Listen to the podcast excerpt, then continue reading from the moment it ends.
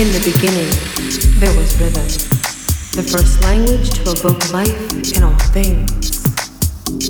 In the beginning, there was a connection in sync with the beat of breathing. Bending thoughts into possibilities, awakening of passion, understanding of cadence in all things.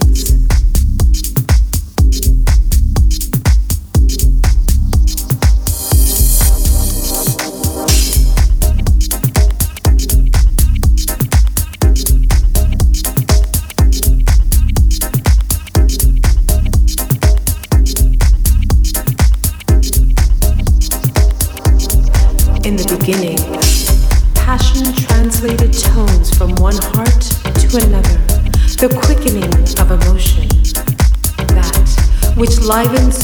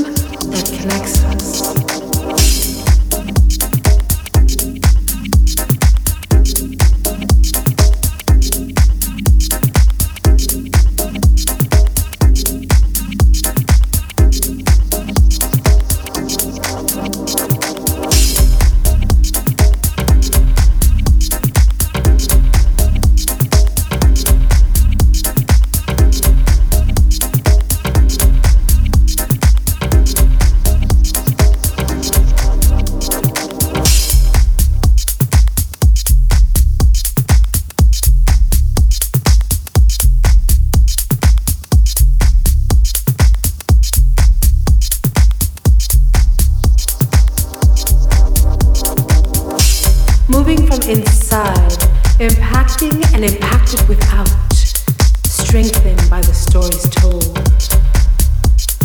A vacation of light and life, quickening the spirit to carry forth stories of love, light, and rhythm. The emotive that drives us. The sense of being and belonging, so strong that no one The emotive binds us to one another, freeing.